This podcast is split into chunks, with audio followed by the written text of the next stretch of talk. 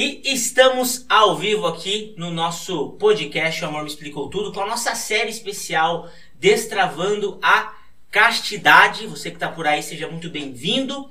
Você que vai nos ouvir depois nas plataformas digitais, no Spotify, na Deezer, o nosso irmão não, não Mas enfim, você que vai ouvir depois aí, seja muito bem-vindo também.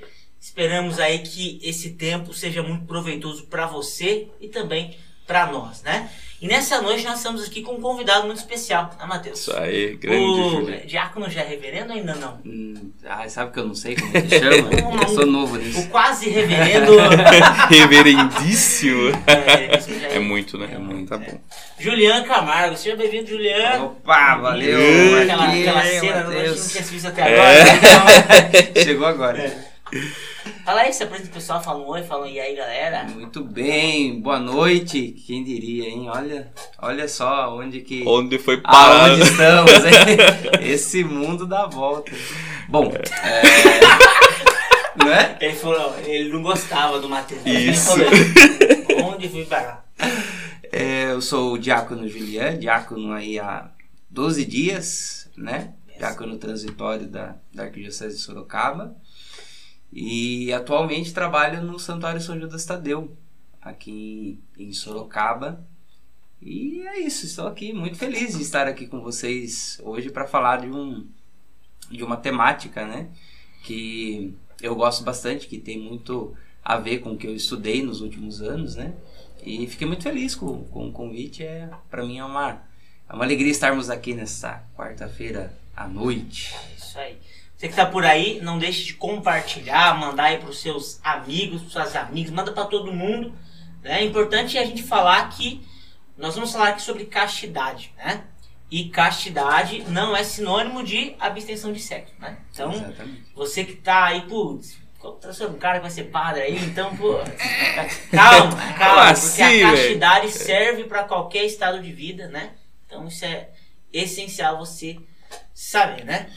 Eu acho que é legal também, pessoal, saber que nós estamos começando uma. Uou! Uma série. a gente está começando uma série, né, sobre a castidade. Então a gente vai introduzir aqui o assunto com, com o diácono, mas a gente vai ficar aí pelo menos alguns, algumas quartas-feiras, né, Marcos? Falando sobre esse tema. A gente sabe que tem muita co- incompreensão.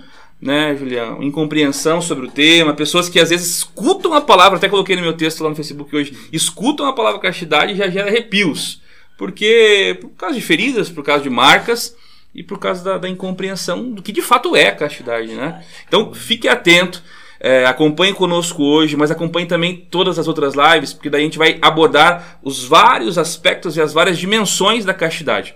A gente vai falar sobre essa dimensão do solteiro, do casado, todas as dimensões da vida onde se aplicam a castidade, tá bom? Isso é importante, né, Marcos? Maravilha. E uma coisa que eu falei, né, antes aqui da gente começar, que eu quero trazer o Padre Samuel aqui, né? Que toda vez que eu olho um cara bom assim, um padre bom, agora um diácono bom, eu olho assim e falo, gente, eu quero saber a história desse, desse cara, né? Porque assim, ninguém nasce, né? Ninguém nasce O diácono, bispo né? não pare lá, nasce, pariu, né? exatamente. Com todo respeito, né? Mas não pare um, um sacerdote. Não, quando a gente vê um, um pastor, né, que ama né, o seu rebanho, que, que dá a vida pelo seu rebanho, né? É, gente, eu, eu particularmente tenho essa, essa. Enfim, eu vivo querendo saber até do meu pároco lá. De onde que ele veio, né? De onde que ele veio? Porque é um, um padre muito bom e que. É, é- é- às vezes é errado a gente encontrar, né? E, e, e essa história é importante a gente saber. Então, da onde o Julian veio? Daqui a pouco, né? Será padre, hoje já é diácono. De onde você veio, Julian? Muito bem, eu vim da comunidade Nossa Senhora Aparecida, que fica no Nova Esperança e pertence à paróquia São Luís Gonzaga, portanto, periferia, né, da cidade de Sorocaba. E assim, não gostava muito de ir para a igreja quando eu era pequeno, mas os meus pais meio que me obrigavam a isso. É, É eles muito bom quando ouve, né? É muito bom. Obriguem mesmo. É, viu? eu queria ficar em casa jogando videogame no final de semana, mas eles me levavam pra missa no domingo de manhã. e de tanto eles me levarem na missa, um dia eu recebi o convite pra ser coroinha. Ah, foi ali que começou, comecei o- os meus trabalhos ali pastorais com oito anos de idade. E depois nunca mais parei, tomei gosto pela, pela igreja, pelo trabalho na igreja, fiz várias coisas, fui coroinha, é, fui ministro, fui catequista, fui leitor, é, coordenador de grupo, de, participante de grupo de jovens, coordenador de grupo de jovens, coordenador de grupo de oração jovem, pregador da renovação carismática, ministro de coro. Vixe, Maria, o currículo é, é longo. E aí, com 20 anos, quando eu estava com 20 anos, no ano de 2013, é, eu senti que era o momento de eu corresponder ao chamado que Deus me fazia. Deixei tudo, estava fazendo faculdade de fisioterapia na época, estava cursando Olha, o terceiro ano de essa eu não sabia. E, e aí o senhor chamou e falou: não, é esse momento, larga tudo e vai. E aí eu peguei, larguei tudo e fui. Decidi, tomei a decisão no ano de 2013, fiz os convívios. Entrei no seminário daí em 2014 e agora em 2022, no último dia 27, fui é, ordenado diácono. Diácono. É claro que assim, né? Você contar a história tão resumida assim, É. até parece que todo esse período foi, foi fácil, foi Tranquilo, tranquilo. né? É, nossa, não teve dificuldade nenhuma, não. Pelo contrário, teve muitas dificuldades, mas é, o mesmo Deus que chama é o Deus que sustenta, né? Então ele chama, ele sustenta e a gente está aí até hoje, graças a Deus. Fantástico. E nessa, nessa caminhada toda aí, é, aproveitando um pouco da história, né? Com relação à castidade, assim, no nível de compreensão, foi mudando ao longo do tempo? Como é que foi essa, essa vivência? Que visão você tinha antes, né? A castidade, como é que ah, foi? sim, com Como é certeza. que você escutava a palavra castidade ao É. longo da vida? ao, ao longo da vida, evidentemente, principalmente depois do seminário, ela foi foi ganhando novos significados, né? Primeiro, quando você fala de castidade, num primeiro momento, é aquilo que você está falando. É, parece que é algo assim muito proibitivo, muito muito difícil, muito punitivo e tudo mais. É, e, e, a, e a questão da castidade para quem, para um jovem que se decide a seguir a vida religiosa, né? Como, como é o meu caso, e o caso dos, dos meus irmãos seminaristas lá, é, é o caso dos padres também, né? E aí isso já num- numa outra dimensão, de, um- de uma vivência ma- maior, é, ela ganha um, um- um novo contorno, né? Ela ganha uma, uma nova característica que a gente, é, além de ser chamado à castidade, somos chamados também ao celibato, né? E então a, a, a castidade do celibatário, né? É algo muito mais complexo de se compreender, de você se compreender nisso, né? Que vamos dizer assim, é o que meio que foge do, do padrão, né? Porque a maioria das pessoas são vocacionadas ao matrimônio, Sim.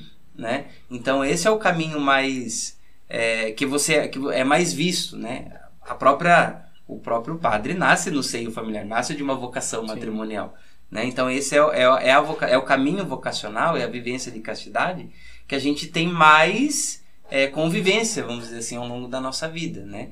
E aí quando a gente fala da castidade pro celibatário, aí você precisa ressignificar uma série de coisas e se aprofundar nisso e, e se compreender disso para que essa vivência do celibato não seja um peso, né? Mas que você entenda o sentido e entendendo o sentido possa viver bem essa essa dimensão que quando bem compreendida, quanto bem vivida, dá vários e vários frutos pro, pro nosso ministério.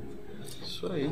E lá no começo, assim, da, da sua experiência, né, da sua, dessa sua caminhada, enfim, desse momento que você passou até um pouquinho mais engajado na igreja, mais de coração, enfim, né, é, você sonhava é, com, em construir família, com matrimônio, ou não? Ou isso sempre foi uma coisa mais distante, assim, das, das suas perspectivas? É, o matrimônio, propriamente dito, não foi algo assim que eu, eu desejei muito em algum momento da minha vida. Mas a paternidade, sim. Legal. Hum, Então, assim, ser pai era, um, era uma coisa assim que me atraía muito. Eu sempre tive muito, né? é, esse desejo. Tanto que foi uma das coisas que eu mais pensei quando eu estava nesse processo de discernimento vocacional, fazendo os convívios e tudo mais. Era justamente nessa, nessa questão. Poxa vida, eu não vou ter um filho, né? Assim, biologicamente Sim. falando, né? É claro que depois a gente... vai entender é, vai- a dimensão da paternidade, Exatamente, né? da É. paternidade espiritual e tudo mais, e como que a gente vive isso, talvez até mais intensamente do que da paternidade biológica, né? Que você ganha vários filhos e nas, nas E cada um com sua complexidade e tudo mais. Tem uns bem complexos. Nossa senhora, tem uns filhos que, olha, dá, dá, dá, dá pano pra manga, viu? E, então, era, era um, sempre foi um desejo muito forte para mim, essa, essa questão da, da paternidade. Foi uma coisa, assim, que para mim foi, foi meio que difícil abrir mão, assim, de entender que... Uhum. É, que eu viveria essa paternidade em uma outra dimensão que não nessa dimensão biológica mesmo, né? Legal. E quando foi que o celibato entrou na sua assim, a sua, na sua perspectiva de vida, sabe? Como é que você falou, puxa, talvez. É, então, é, quando, quando isso me, é, quando me veio de, de fato o chamado, né? Já tinha vindo outras vezes, em outros momentos da minha vida, mas era algo que estava meio ali, meio esquecido, meio, meio adormecido ali e tal. E assim, a experiência é, definitiva assim que eu tive para tomar essa decisão de largar tudo que eu estava fazendo e, e viver a minha vocação foi num retiro de carnaval. Opa. Lá no ano de 2013 mesmo. Né, que era um retiro. A gente estava começando o nosso grupo de geração jovem Filhos da Luz. Recreativo, né? No recreativo, é. foi no recreativo. E aí eu ia servir no retiro, né? E só que daí como a gente tava com uma galera nova ali da comunidade querendo fazer o retiro e tudo mais, eu conversei com a coordenação e falei assim, olha, eu não gostaria de servir porque eu gostaria de ficar junto com o pessoal, né? Porque é uma galera nova e tal, então eu gostaria de estar mais perto deles. Se eu for servir, eu não vou ter esse tempo de estar junto com eles e tal. Mas ali, até ali era, já era Deus, é um já. de pastor já. É, não, é. Exatamente, já. É. E é interessante que eu vivi muito desse, é, desse pastoreio como coordenador, né? Uhum. Principalmente nessa, nessa etapa.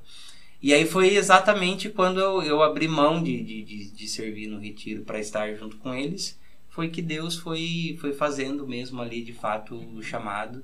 E eu compreendi que era aquilo mesmo que Deus queria. E naquele momento, né, que tinha é, que eu tinha que deixar mesmo tudo que não era para esperar, ah, termina. Muita gente me pergunta, pô, mas por que você não terminou a faculdade, cara? Você já tava mais da metade do caminho, ali pelo menos. Né? É, pelo menos a gente entra com uma profissão e tal, né? Mas foi o que Deus me pediu naquele momento. Ele falou, não, é agora e é agora. Então eu falei, hum, tudo bem. Eu, eu pedi para Deus a resposta, ele me deu a resposta. E aí eu peguei e fiz a minha parte, aquilo que eu já tinha me proposto a fazer. Deixei tudo e e fui. É, mas confesso que essa dimensão do, é, do celibato era algo para mim, uma das coisas que eu mais pensava assim, nesse processo de discernimento era, era justamente isso, de, é, do tamanho que é você abraçar isso. Né? E, e você se vê é, muitas vezes incapaz, né? Você fala, será que eu consigo mesmo? Será que isso é para mim? Será que eu vou conseguir e tal? E aí a gente vai amadurecendo isso, isso vai crescendo né, no nosso coração e a gente vai é, entendendo isso. E, e aí depois, principalmente no, no período da, dos estudos teológicos, aí já na, na, segunda metade do processo, né, quando eu, eu começo a, a, a direcionar os meus estudos nessa, né, nessa perspectiva também de, de, desses temas da sexualidade, da teologia do corpo, isso foi me ajudando a, a a, a ter os elementos para conseguir. Falou a palavrinha isso. mágica, hein, Marquinhos? Falou a palavrinha mágica, agora Acendeu a gente tem que. Falou a palavrinha mágica. Importante pegar esse gancho do Julian para a gente já começando a, a, a, entrar mais profundamente no tema, né? É, antes de falar da teologia do corpo em si, a gente colocou aqui, né, como uma pequena introdução para este, esse podcast, é, a questão da castidade, principalmente do jovem que acha que está perdendo algo, de repente vivendo a castidade. Eu queria levantar essa pergunta, Juliana, para a gente já começar a introduzir, né, tudo mais. O jovem que vive a castidade, ele está perdendo algo ou ele está ganhando algo? Ou o que, que ele está acontecendo com ele? É, pelo contrário, ao invés de estar perdendo, ele está ganhando muito, né?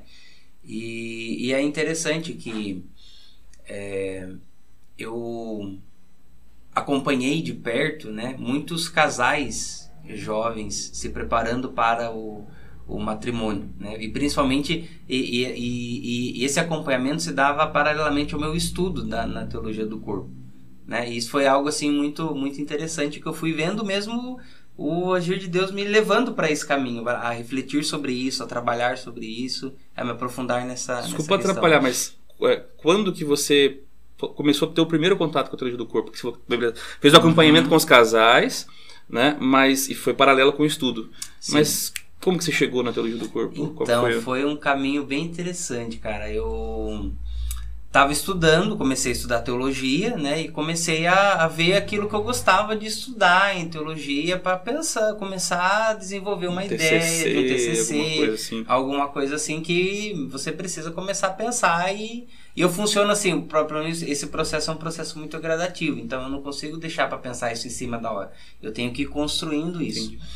E aí, quando eu comecei a estudar teologia moral, é, eu comecei a estudar bioética que eu achei muito interessante, porque já era algo que eu tinha estudado na, na fisioterapia, só que, claro, bioética hum, sob a perspectiva é. do profissional de uhum. saúde, né? Que era o meu caso na época. E aí eu comecei a estudar bioética na perspectiva teológica. E comecei a me encantar, foi abrindo um mundo, só que é aquele negócio, você começa a ver um monte de temas e tudo te interessa e você não sabe para qual caminho ir, né?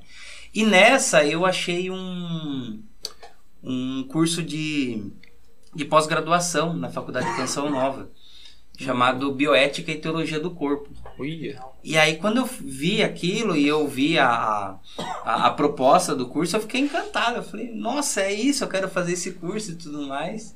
E fui atrás, só que nunca mais abriu inscrição desse curso. Puxa vida! É, a proposta só da Faculdade de Canção aqui, Nova, é. ó, se quiser abrir um aluno já tem. Abre aí, puxa, olha aqui, ó. Por favor. E, e aí eu fui atrás e eles, eles disse que iam abrir só em, em meados de 2020, depois veio a pandemia, acho que não conseguiram abrir mais. Só deu aquela é, emoção, só me deixou mas não, não, não conseguiu fazer. É, e eu ia, e eu tava atrás para ir, dava perfeito, era, era aquelas pós-graduação que você faz em é, semestral, sabe? Então eu ia dedicar as minhas férias a isso, janeiro entendi, e julho, para ir lá para Cachoeira Paulista, fazer tudo mais, já tava tudo certo, só faltava abrir Puxa o curso. Não Vida. Só que daí foi aí que eu conheci a teologia do corpo, por causa desse curso. Sim, e aí eu comecei a achar os temas da teologia do corpo interessantes. Aí eu comecei a, a olhar isso. Falei, Nossa, que legal. Eu de fato nunca tinha nem ouvido falar assim de teologia do corpo, nada. Você sabe mais ou menos que ano que era isso? Isso era 2019. 2019. Ah, eu comecei a cursar teologia em 2018. Isso aí era meados de 2019, já que eu tava. Você tinha feito filosofia? Já tinha feito filosofia, já estava formado em filosofia já e que foi fundamental também para você para compreender foi time certo, exatamente exatamente. Porque daí com a, a, bagagem filosófica né você já consegue entender muita é, coisa do pensamento. Já era um, um, meio caminho andado. E aí eu comecei a, a, a, estudar isso né? Estudar a teologia do corpo a ver o que, que era e tudo mais e, e aí paralelo quando eu começo a entrar em contato com a teologia do corpo começa esse acompanhamento mais profundo com, com os casais, né? Hum. E algo assim muito natural, não é que eu estava querendo ver na prática aquilo que eu estava estudando na teoria, é. mas era algo que estava acontecendo mesmo paralelamente, né? Até acho que é pela questão da, da idade, nessa época eu já estava com, sei lá, com 26 anos mais ou menos, então os amigos têm mais ou menos essa idade, e essa idade que o pessoal começa a dar um rumo na vida. Casar, é. É, ou deveria, né? Ou deveria, pelo menos, ou deixa para mais tarde, é. né? Mas eu tinha muitos amigos se preparando para o matrimônio, né? Amigos que, que eu conheci antes do seminário, amigos que eu. pessoas que eu conheci por causa do trabalho pastoral, nas paróquias e tudo mais. Então, nesse processo de, de acompanhamento desses casais que estavam nesse processo de preparação, eu começava a ver neles aquilo que São João Paulo II estava falando, ali naquilo que eu estava estudando. Né? E aí, dentre todos os temas, o que eu mais me encantei, e aí eu me decidi mesmo trabalhar foi o matrimônio. Que interessante, né? Exatamente. Por mais contraditório que é, possa então, isso, parecer... isso que eu ia falar. Porque não é contraditório. É, parece, mas, parece, mas não é. Mas não é. é. Exatamente. Muita gente fala assim, nossa, mas um seminarista fazendo é. É, um, um, trabalho de conclusão de curso sobre o matrimônio... Chegou alguém falar assim, irmão, você tá com dúvida. Quer estudar mais pra ver se de repente dá, uma, é, dá um golpe. Falar, falar não falaram, mas acho que com certeza é. pensaram. pensaram. E interessante que na, na minha banca do exame de universo, né? O exame final lá que a gente faz, e, e aí em cima também do, do, do TCC, é, eu tive um, a gente sempre tem os professores nossos aqui do instituto, né? E como o nosso curso tem o reconhecimento eclesiástico da PUC de São Paulo, sempre tem um professor de lá, na banca. E o professor da PUC que estava era um, um homem casado. Olha só. Né? E ele até falou com, com certa emoção, assim, de, de puxa vida, alguém que está se preparando ao sacerdócio falando sobre o matrimônio, né? E que é um sacramento muitas vezes negligenciado, vamos dizer assim, no estudo teológico. É verdade. Né? Pouco se fala do matrimônio, muito se fala da ordem, Sim. muito se fala de, de, de, muitos temas, mas o, o, o, matrimônio não é muito trabalhado. Hum. E na né? prática pastoral acadêmico. também não, né? E na prática pastoral também, é. né? Essa foi uma conclusão que eu cheguei no, no TCC da, da importância de, de se falar sobre né, o, o matrimônio. E, e, curioso isso, né? Porque, como a gente está falando, é, é, a, é o caminho mais comum, né? É. A vocação mais comum que é vivida e é a menos falada. Sim. Né? E a gente tem essa necessidade de, de falar bastante, bastante até para desmistificar muitos muitos temas que estão envolvidos com o matrimônio, inclusive a, a castidade. A castidade. Até porque tem gente, a gente vai ter um dia específico para isso, mas o pessoal às vezes acha que a castidade é uma realidade que morre com o casamento, né? Exatamente. Então, casou, já não, tá tudo liberado, né? pode tudo. É, festa no parquinho, uh, né? Ah, não. Então, e, e, e, e, mas isso é tudo fruto de uma, uma má compreensão do que é de fato a castidade, né? É do zero aos 150 anos, né? Não uhum. tem como, né? É, mas, poxa, cara, fantástica essa, essa conclusão sua, né? De que precisa ser falado mais do matrimônio. Porque eu acho que tem tudo a ver isso com o tema, com relação à juventude, porque assim, beleza. que que ah, o jovem está perdendo com a castidade? Na verdade, não. Ele está ganhando tanto que, na verdade, é uma preparação justamente para esse período do matrimônio. Né? Por não se ter a dimensão do que é o matrimônio, principalmente nos jovens, é, acaba se vivendo uma sexualidade totalmente destruída, né? Exatamente. Se soubesse que é algo que é uma preparação, o jovem ali, ele está tá se preparando, está tá ganhando para depois lá na frente, né? É, lá na frente ele viveu o matrimônio. Mas existe essa, essa falha, né? Exatamente. É, é, é uma, uma, a realidade da castidade, quando bem compreendida, né? Quando bem vivida, é, justamente na juventude, o que ele está ganhando é, é, justamente isso. São os elementos para viver bem o seu matrimônio. Para amar, né? Exatamente, para amar. Então, acho que a primeira coisa que a gente precisa é, abrir quando a gente fala de castidade é ampliar essa visão, né? Da, que a, a, a visão que se tem é da castidade como é, algo negativo e restritivo, é. simplesmente. Sucessivos né? não. Exatamente. Quando, na verdade, a castidade bem compreendida, ela é positiva e libertadora. Nossa. Né? O Christopher West fala isso naquele Teologia do Corpo para Principiantes. É. Ele fala justamente isso, né? Ampliar essa visão. Ela, a castidade como algo positivo, né? E como algo libertador. Por quê? É, porque ela faz com que o homem, né, o ser humano, é, de fato viva aquilo que foi pensado por Deus, né, na sua capacidade de amar. Então, quando, é, quando não se vive a castidade, quando se faz a, a, a opção pelo caminho contrário à castidade, é, você está fazendo, na, na realidade, um caminho antinatural. As pessoas acham que é o inverso, né? Uhum, que a vivência da castidade é, é algo antinatural. Está reprimindo a natureza, Exatamente. né? Tem essas ah, não, falas, é, né? nós, nós, somos, é, nós somos criados para isso, nós somos feitos para isso, né? É, e como se a castidade fosse algo contrário à, à, nossa natureza, né? Quando na verdade não, quando ela é, vem justamente para é, para que se floresça aquilo que nós de fato fomos feitos para ser, né? Seres capazes de, de, de amar.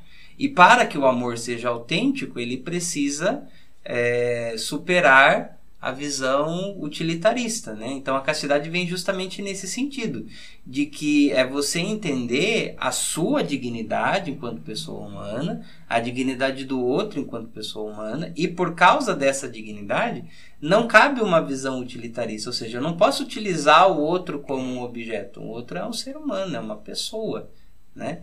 É, então a, compreensão e a vivência da castidade é justamente para isso, para que é, eu não caia nessa visão utilitarista e para que eu ame o outro como ele merece ser amado e para que eu seja também amado como eu mereço ser amado, né? Como como pessoa humana. Para real vivência do amor é necessário é, a vivência da castidade para superar tudo aquilo que romperia, né? Essa essa, essa dignidade humana. Né? Eu gosto de uma, de uma definição que está naquele documento lá, Verdade e Significado, né? Por, por, volta do número 17, lá que fala mais ou menos assim, né?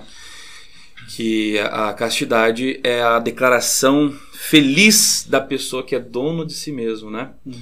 Eu acho que aí também é um, é, um, é gancho legal de falar da castidade, que é justamente isso, né? A pessoa, ela ganha tanto que ela ganha a si mesmo. Sim. Exato. Às vezes a gente acha que a liberdade, né, é fazer tudo o que eu sinto da vontade. Mas é, São Paulo II ensina a gente né, que a liberdade é, é ter a força para optar pelo bem, uhum. né? Aquilo que é bom de fato. E é, é, difícil virar essa chave, assim, falando sinceramente, né? É difícil virar a chave da castidade, mas quando vira é um negócio muito libertador. Muito libertador. Porque a gente acha que. É, é tá aquela mentalidade, não, é não pode, não deve, não faz, não sei. Mas quando a gente percebe que na verdade a gente está dando sim, poxa, sim à minha liberdade, sim a ser dono dos meus desejos, dos meus sentimentos. Lógico que exige um sacrifício, né? Um exercício e tudo mais. Mas o sentimento de, de liberdade, a partir do, que, do momento que a gente vira a chave a respeito do que é castidade, né? Mas assim, para a gente ajudar o pessoal ali, né? É, na, naquilo que você observou da teologia do corpo e também naquilo que, na sua caminhada junto com esse pessoal que você tem acompanhado, né? O que, que você acha que de repente vai ajudando as pessoas, né, principalmente os jovens, a terem uma luz para virar essa chave na castidade? Tipo assim, que, que, será que qual insight que de repente é legal a gente falar para eles, né, de que, poxa, ó, é esse o caminho de repente para mudar um pouquinho a chave da castidade no coração, né, tudo mais. Eu acho que a primeira coisa que precisa para virar essa chave é entender que a castidade não significa a negação do impulso sexual. Ah, isso. É. Porque é uma, é uma coisa assim. É, é, eu ouvia muito isso, né, de, de, desses jovens. Poxa vida, mas eu, eu sinto muita vontade, eu sinto atração. Ótimo! Gra né? Graças a Deus, né? Você está vivo. que você está vivo, que é. você é, é humano, né? É, então, assim, a castidade não é a negação do impulso sexual. É, é o domínio dele, é. né? É, é o valor dele, né? Exatamente. Valor e significado. Exato. E é, e é eu entender que, que não pode inverter os valores, né? Eu possuo, eu possuo e vou continuar possuindo esse impulso. E não o contrário. Não é o é. impulso que me é. possui. Né? Porque na vida daquele que não vive a castidade é justamente isso. Ele é possuído pelo impulso. Então não se é. Se confunde com o impulso. Vezes, né? exatamente, né? exatamente. Então assim ele é conduzido pelo impulso. Então ele vai sempre pelo vivendo pelo impulso sexual, vivendo pelo impulso, vivendo pelo impulso. E ele não é dono de si.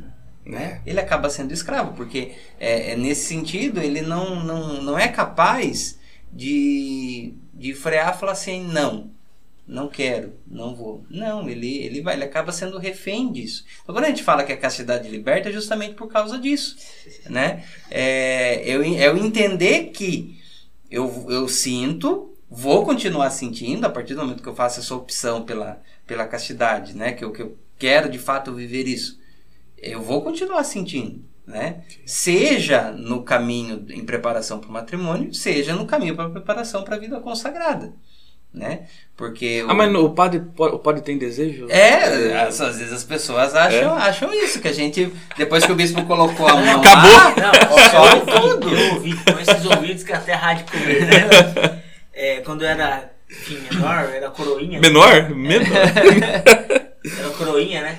Eu lembro o pessoal lá na minha comunidade falando, ah não, o padre ele toma um remedinho lá, é não, tipo um. Não, aquele negocinho surgiu, contrário, o azul contrário, é, é, é o, o, vermelhinho, né? o, é, porque assim, surgiu a conversa entre os coroinhas, assim, nossa, mas o padre não casa, né? Porque. Os coroinhas tão. Tava, tava naquela idade das, né, das coisas começaram a aparecer, né? É, eu entendo. Daí alguém chegou e falou assim: não, pessoal, né? Tentando dar uma amenizada, né?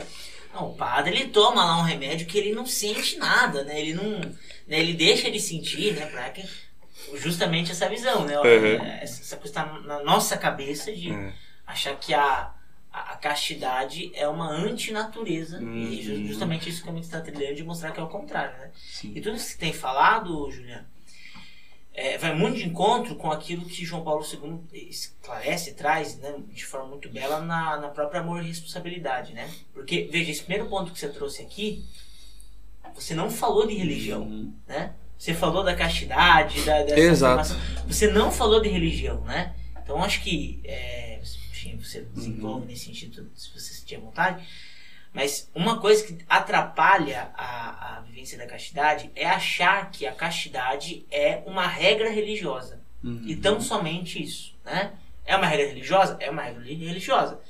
Só que não é uma regra pela regra, porque o cristianismo não é uma regra pela regra, né? É justamente a capacidade do, do, do se afirmar como pessoa, né? Ou seja, eu sou pessoa, eu sou livre, né? E a castidade é essa possibilidade de manifestar minha liberdade no que diz respeito à minha sexualidade. É uma regra religiosa que encontra é, sentido na realidade. Isso, Ela é né? comprovada, né? Ela não é uma teoria simplesmente, né?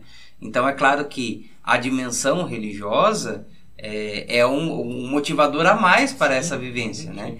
Mas que a vivência da castidade ela não se restringe ao, ao ambiente religioso, porque ela é um chamado universal, porque o, homem, independentemente de ser religioso ou não, é, ele, todos nós temos inscritos em nós esta capacidade que nos foi dada pela nossa própria natureza quando, quando fomos criados. Fomos criados para isso, né? Para sermos é, donos, de- para dominarmos aquilo que tudo aquilo que, que temos e não o contrário. Não É racional, né? dominados. Exato, É exato. racional. Como, como a teologia do corpo é muito racional. Né? exatamente. Como ela sempre procura essa verificação da realidade mesmo. Ela é demonstrativa, no sentido que ele aponta lá, mostra, e, e aí vai mostra isso acontecendo. Não, acontece isso mesmo. Isso é, isso é real, não é. Não está no campo do, do místico, né? Está no campo da comprovação real.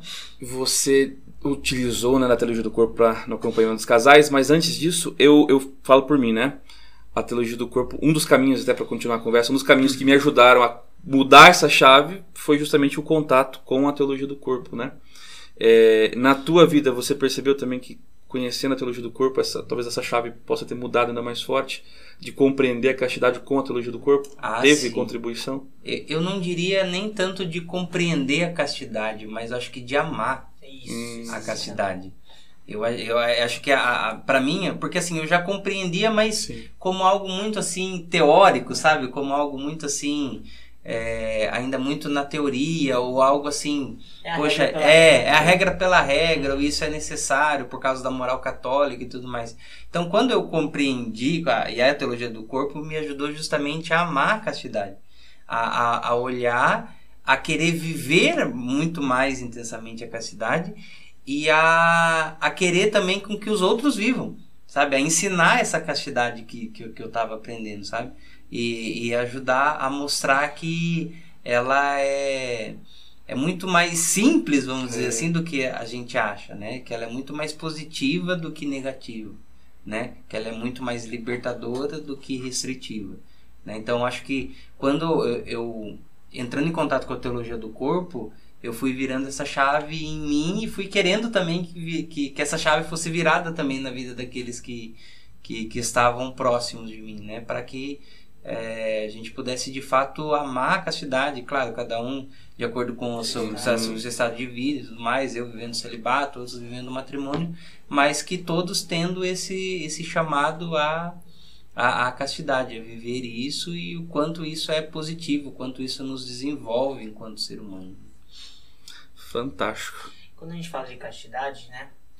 é, Pode soar na, na cabeça assim, de, uma pessoa de fora, né? um- uma certa desconfiança de que aquilo que a gente está falando né, é uma. Ai, como que é uma. Como que é a palavra? Uma utopia? Uma utopia, sim, mas por, estar, por esse discurso estar na nossa boca, parece uma certa, um- uma certa hipocrisia, no sentido de olhar e desconfiar, sabe, de, de, de quem fala, né? É, e eu acho que até nesse sentido, até pra gente puxar um pouquinho pra castidade aplicada ao celibato, mas antes de, de chegar nesse ponto, eu gostaria até de compartilhar um pouco da minha experiência, até pra confirmar isso que você falou.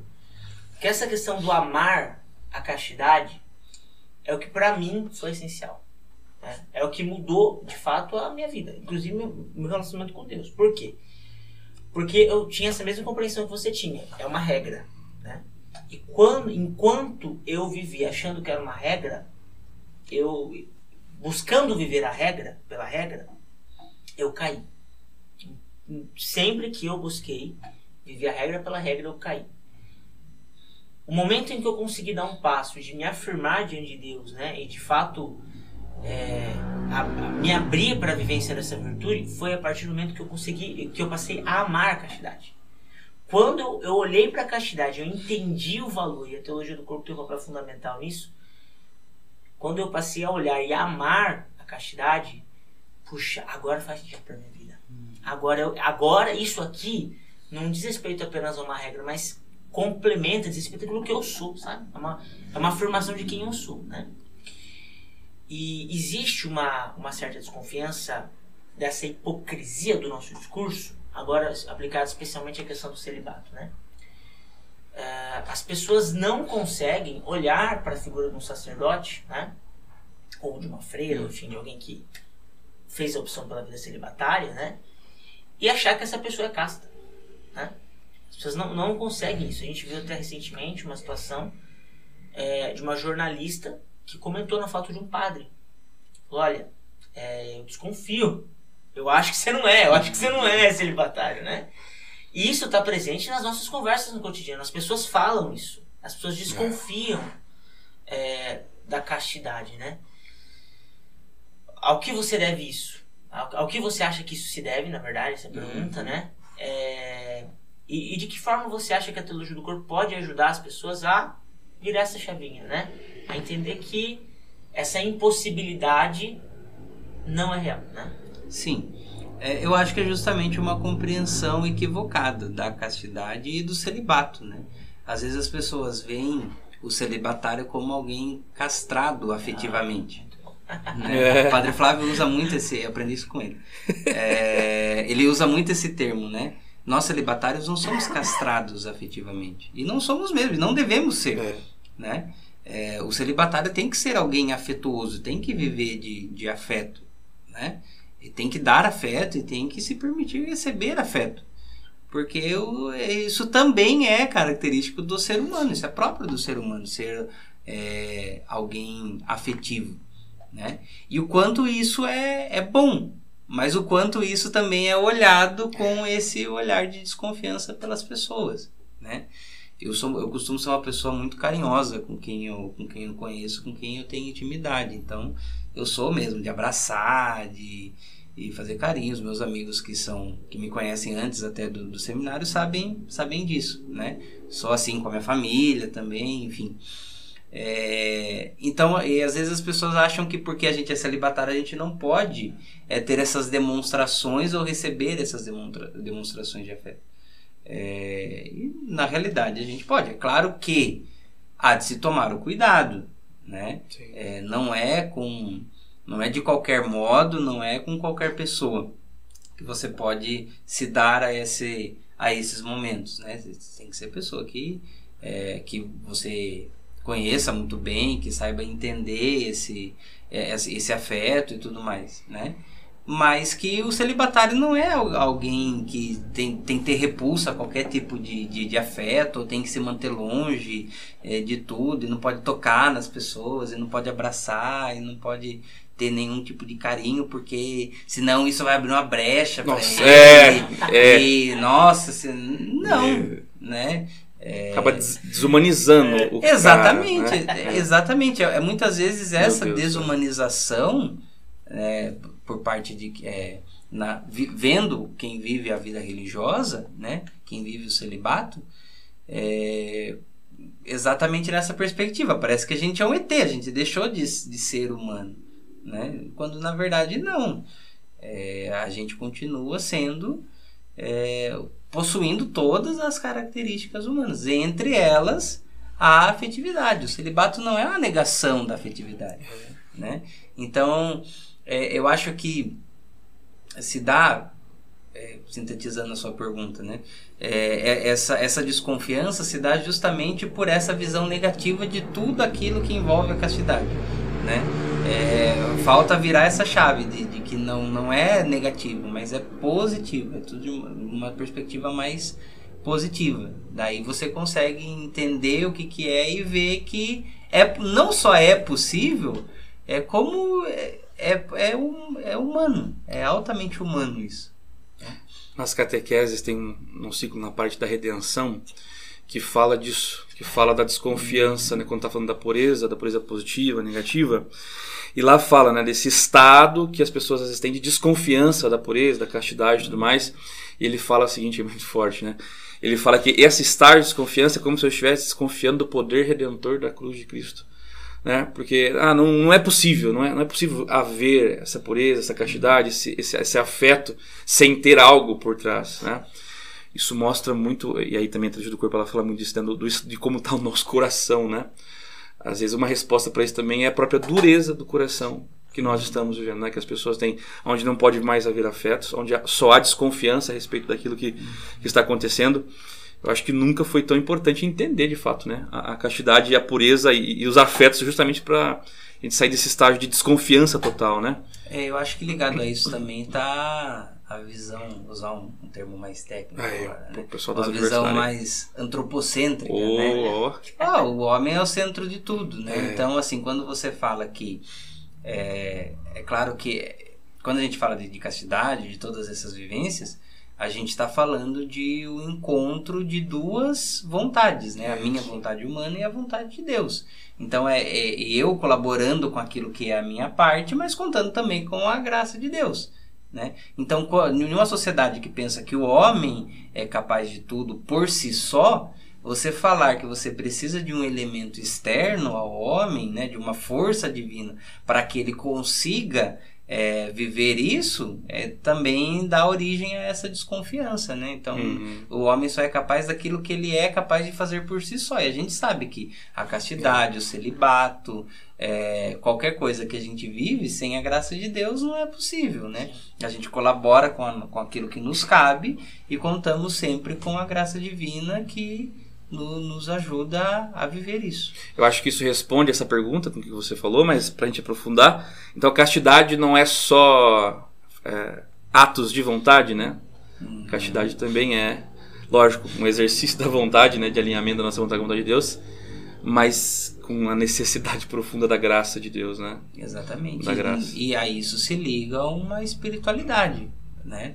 Então, quando você é, quando você me pergunta lá atrás, né, como que o jovem que está num relacionamento e tudo mais, ou que não esteja também num relacionamento, né, é como como viver a, a, a castidade, também tendo é, uma vida de espiritualidade, uma vida de oração, né? Contando com a graça de Deus, porque sem a graça de Deus, meu amigo, você pode até conseguir É. chegar num determinado ponto, mas você vai. É, a pergunta que estava no coração, na verdade, era: mas então é só meu esforço que vai me fazer é, é, viver a castidade? É claro que não. É? claro mas que não. é, eu falo isso porque tem gente que acha que é isso. É. Porque aqui a gente, né, pelo nosso trabalho, muita gente vem procurar a gente no particular, né? E o pessoal sempre chega assim, Mateus, né? Dá os 10 passinhos mágicos para conseguir lutar contra a pornografia, contra a masturbação, ou para viver a castidade, né? Pre- Eles querem, né, esses 10, 10 coisas que eles vão fazer para viver uma castidade. Óbvio que existe um processinho de acese, né, de, de alguns passos mas aí você vai perguntar como é que é a vida da pessoa, né? Poxa, como é que é a sua vida? Como é que é a sua vida diária? Ah, eu acordo, trabalho, durmo e, e vou pra, vou pra missa. Isso de domingo. Aí durante a noite, dia de semana, acordo, trabalho, à noite, ah, assisto Netflix, quatro horas. Nada contra Netflix, né? Mas quatro horas. Aí, ah, mas quando que é na, e na terça-feira? Ah, acordo, trabalho, jogo bola. E na, na, e na, na quinta? Ah, acordo, trabalho, saio com os amigos. Então você percebe que não existe um pingo de vida espiritual durante a, a, a rotina da vida da pessoa, né? E daí você vai falar, pô, olha, na verdade, amigo, eu posso até te dar 10 passos, mas esses 10 passos não vai fazer nada com você. Né? De repente você que está escutando aí, de repente quer os 10 passos mágicos. Não existe os 10 passos mágicos. O e-book, né? É, o Dez e-book. passos. É, é que essa mentalidade de internet é isso, né? 10 passos, e-book, o que eu tenho que fazer. Sim, temos que fazer algo, mas acho que a primeira coisa é abrir o coração e ter uma vida espiritual. Né? Exato. Deixar com que a graça de Deus. Coisa simples, né, Juliana? Às vezes. eh, Não sei se você quer partilhar, né? Mas, pô, uma leitura da palavra no dia. É, é aí que tá. Às vezes as pessoas também é, deixam muito complexo essa questão de vida de oração. É, nossa. Eles acham que, é. nossa, vida de oração tem que estar Teresa- lá. É, Meu Deus, quatro horas por é. dia eu tenho que estar no, no Quatro- mosteiro. Exatamente, exatamente, né? É, e claro que nem sempre dá, mas nem na nossa vida. Nem a gente que vive a vida religiosa então, consegue ficar 3, 4 horas então, em adoração. Até gostaria. Mas seria uma bênção, né? Mas não dá, você tem ó, os, os, os compromissos do cotidiano, né? Então, vida de oração não é algo tão complexo assim, né? É, é, e também é algo gradativo né? Porque às vezes, muitas vezes, por causa dessa mentalidade de internet que vocês estavam falando, às vezes as pessoas querem já começar ali. É. Nossa! São Tomás de Aquino, já é. pega a suma teológica. Não, é. Bora você! É. Vocês têm alergia a processo. Exatamente. As, elas querem um bolo. Assim, é, é, a, é o iFood, entendeu? É. O iFood você não vai fazer um bolo. Você pede, ele chega pronto na sua casa, é, né? Exatamente. É essa coisa, você quer um negócio caia pronto, você não Isso, cai. Exatamente, vida de oração é processo. Então você vai começar, são pequenos, dentro da sua realidade, é, da realidade do seu cotidiano, dentro da sua realidade também da sua personalidade, é. do seu temperamento, tudo isso precisa ser levado em consideração. Da sua pessoal, que cada um tem a sua, né? Exatamente, sua, exatamente. Cada um tem o, o modo com que se relaciona com Deus. Né? Então não dá pra gente é, padronizar a vida de oração, padronizar a espiritualidade. Você tem que ir meio que descobrindo como que é o seu modo de rezar, como que e, e fazendo isso. E aí, claro, é, é gradativo. Então, se você começa com um pouco, depois você vê, você vai, você vai aumentando, você vai aumentando.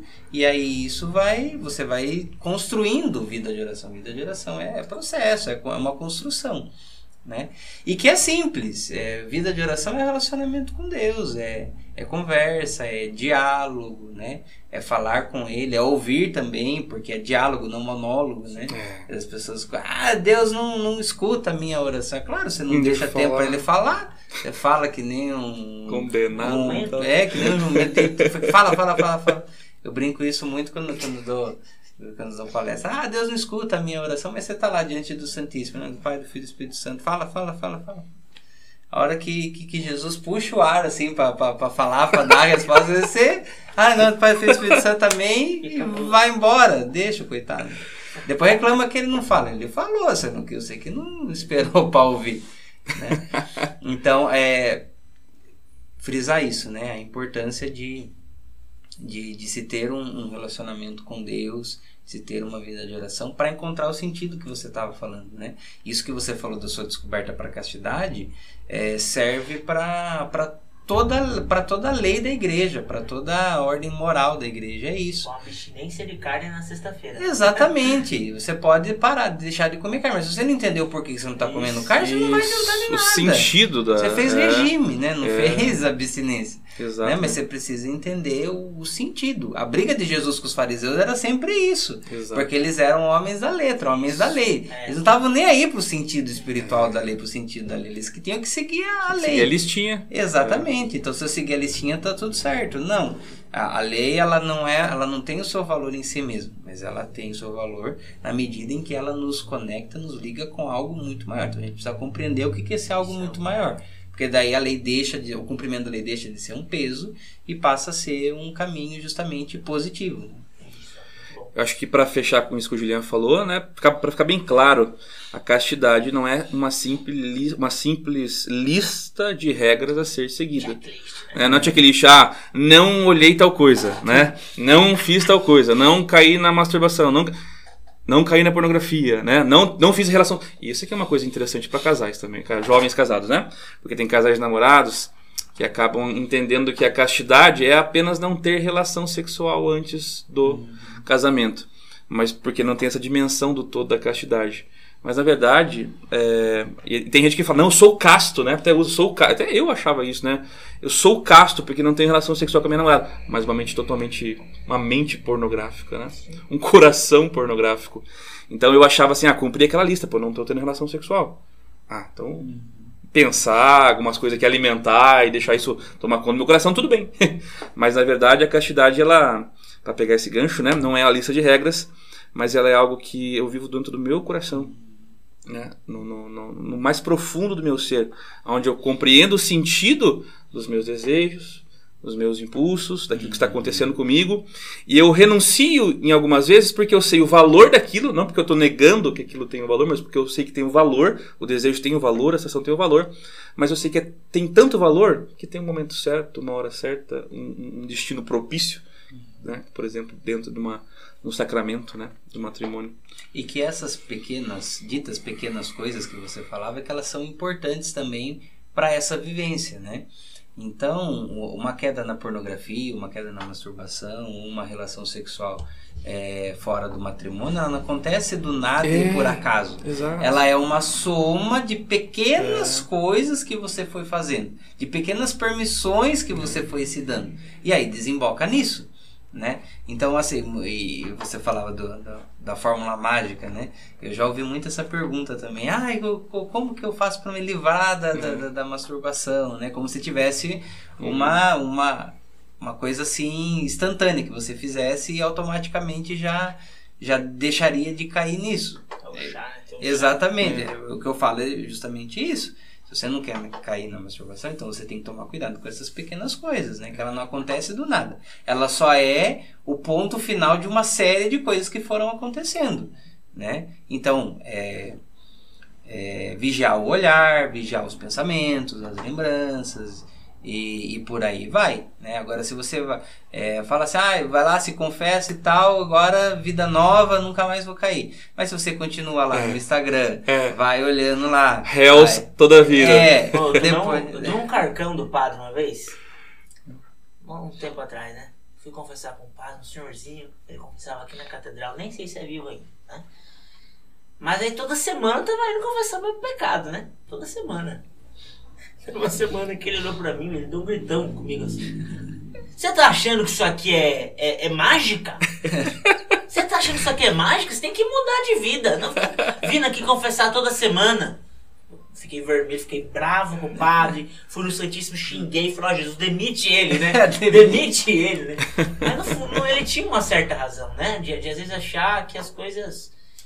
É, enfim, de, eu, eu, eu peco, isso acontece também, né? Eu peco sabendo que eu vou confessar, né? Então, confesso, tá tudo certo, né? Aí na semana que vem a mesma coisa, e vai indo.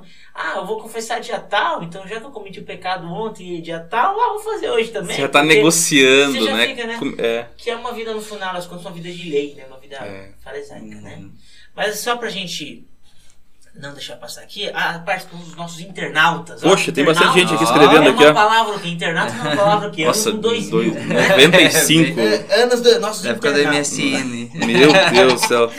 Então, ó, o pessoal aqui dando um abraço. Pedindo aqui, bênção. A Índio, Milton. Pro, pro, pro, a Isa diácono. Teixeira pedindo a bênção aqui pro Diácono. Milton Danilo também, Xavier também pedindo bênção. Ah, o Donizete Xavier. A Gabi Elia. A Gabi Elia que até comentou que você parece que fez uma falou que missa, mas você não sei se é Ah, celebração né? Nossa Senhora de Fátima. Na paróquia Nossa Senhora de Fátima, o Danilo Xavier aqui também. A, a Cíntia Bezerra aqui deu um salve aqui também. O Danilo já falei. Lilian Neves e o Milton aqui. E aí, o, o, nosso amigo Milton aqui tem uma perguntinha pro nosso diácono. Só para antes de o Julian responder, essa pergunta que o Julian vai, dar, vai tentar responder também aqui, nós vamos ter um, um dia só para falar disso, né? Como a gente falou aqui, o nosso, a nossa série é, castidade, destravando a castidade, nós vamos abordar temas específicos. Então vai ter um, um dia, uma live só para falar é, a respeito da castidade e a atração pelo mesmo sexo. Mas vamos fazer a pergunta aqui, quem sabe de repente contribuir, né? Perguntou assim, ó, pergunta para o diácono, né? Qual a importância da castidade para os cristãos que sofrem com a MS? Atração, atração pelo, pelo mesmo sexo. Né? E se é possível viver a castidade e quais os caminhos é complexa aqui a pergunta. Vai precisar das duas horas. Mas, vamos, é. vamos fazer um outro TCC é. agora. Mas enfim, aí precisa né, é, esgotá-la, né? Vai mas, ser aprofundado. É, se é possível viver a castidade né, nessa, nesse, nessa situação, para as pessoas que têm atração por pessoas do mesmo uhum. sexo, e quais os caminhos para bem vivê-la. Olha, eu acho que a vivência da castidade ela não tem muita diferenciação é, com relação ao objeto de Exato. prazer, qual que é o seu é, por, por, por, quem você sente é, atração, Isso. né?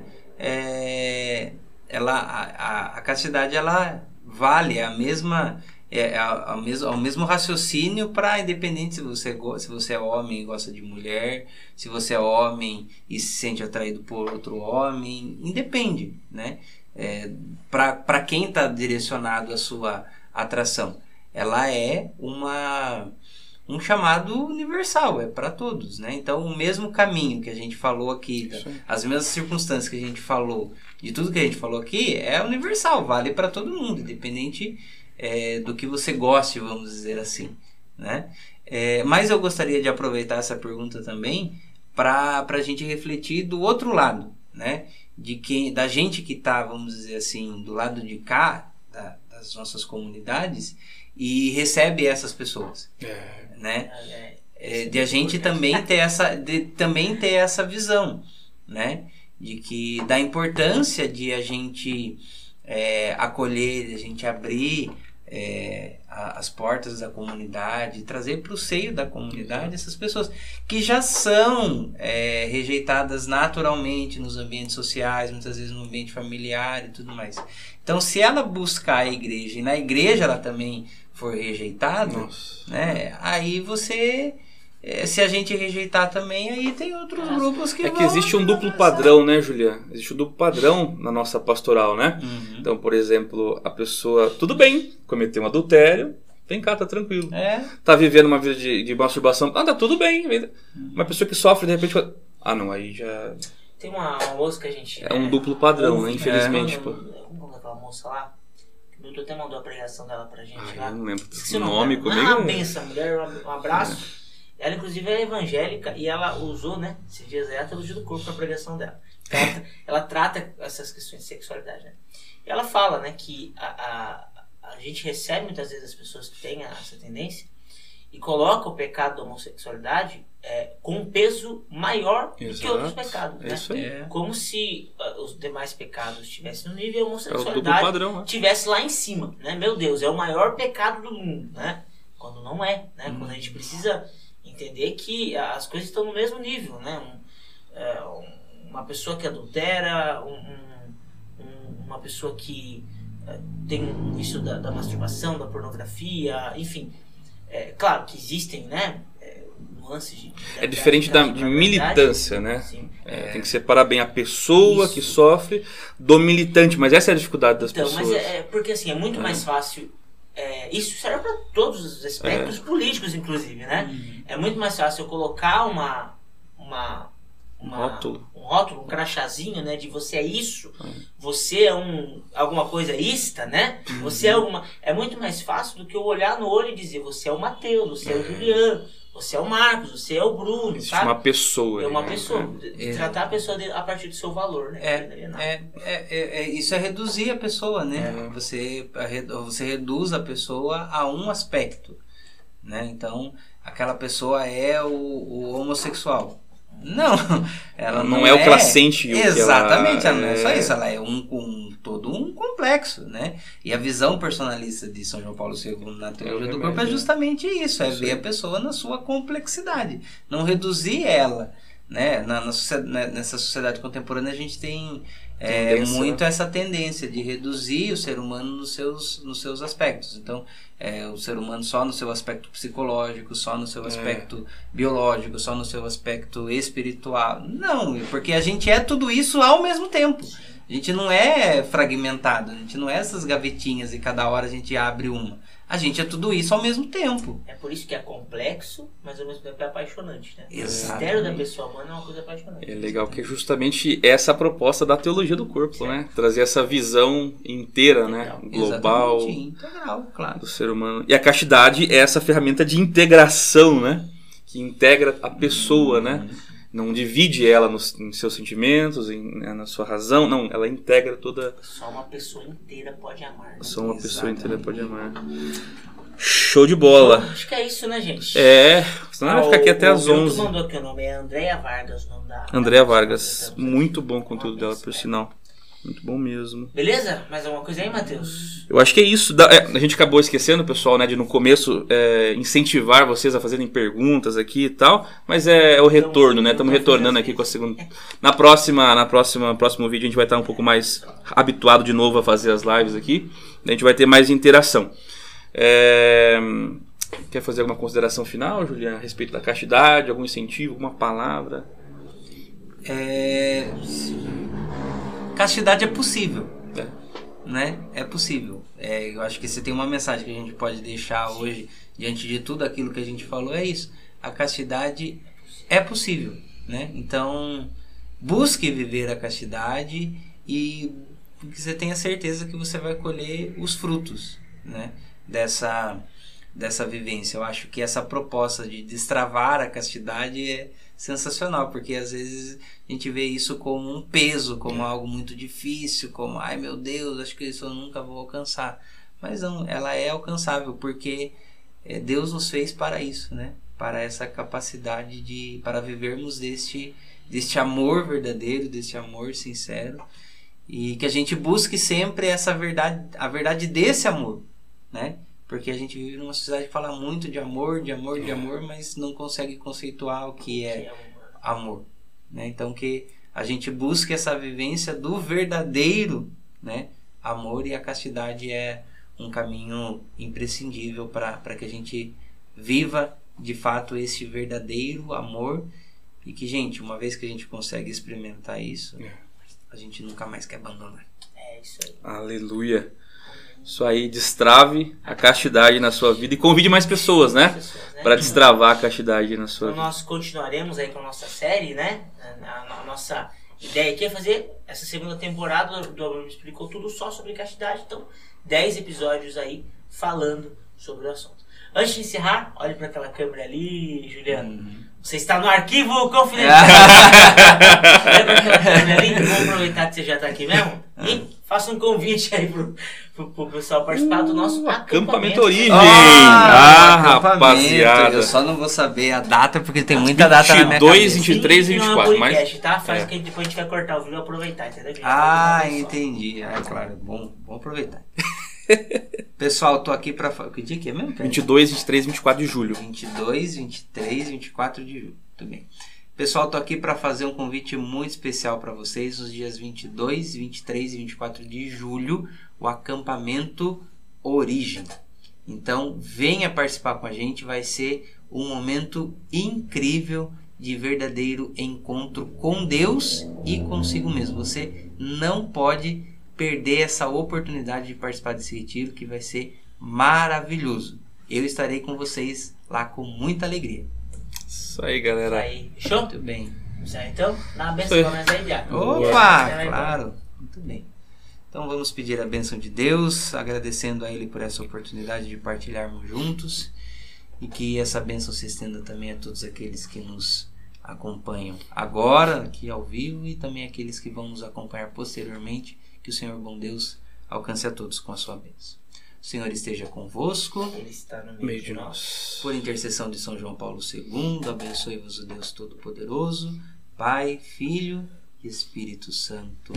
Amém. Amém. Amém. Isso aí, pessoal. Até mais. Até mais. Valeu.